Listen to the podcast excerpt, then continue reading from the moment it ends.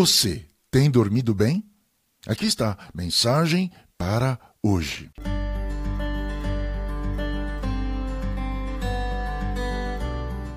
Quando foi que você comprou alguma roupa nova? Então, considere vestir sua oração com roupa nova.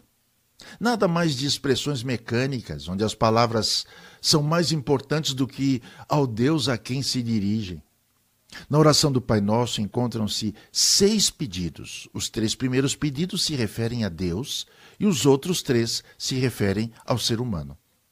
Consideremos agora o segundo pedido. Na oração se diz: Venha o teu reino.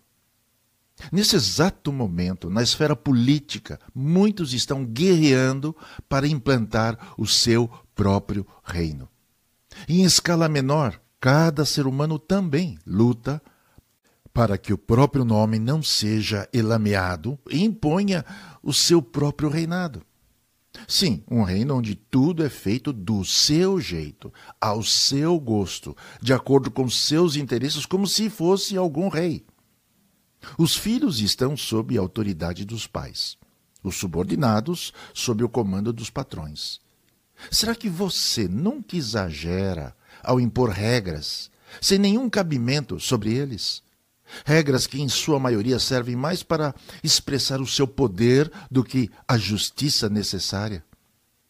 Será que você nunca teve que responder, porque eu sou seu pai? Ou, porque sou eu quem manda aqui? Quem já não usou a oração para pedir ou ordenar a Deus que o abençoe, isto é, implante o seu reino, não o do Deus Pai. O reino de Deus vem sobre aqueles que voluntariamente, por amor, não há troca de favores, mas adotaram os valores morais e espirituais divinos. Quando você pede conscientemente que o reino de Deus venha, é porque confia e deseja essa realidade de fato na sua vida. Orar assim é perceber e integrar os planos divinos no seu planejamento, ao invés de usar Deus para afirmar os seus próprios planos e desejos, enfim, o seu reino.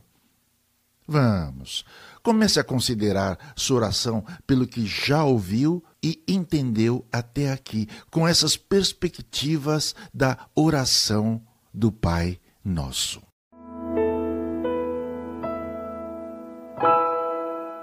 Você quer ouvir outras mensagens como esta? Então acesse o nosso site ruajanus.com.br.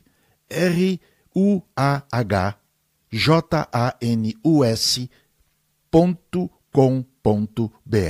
Até já.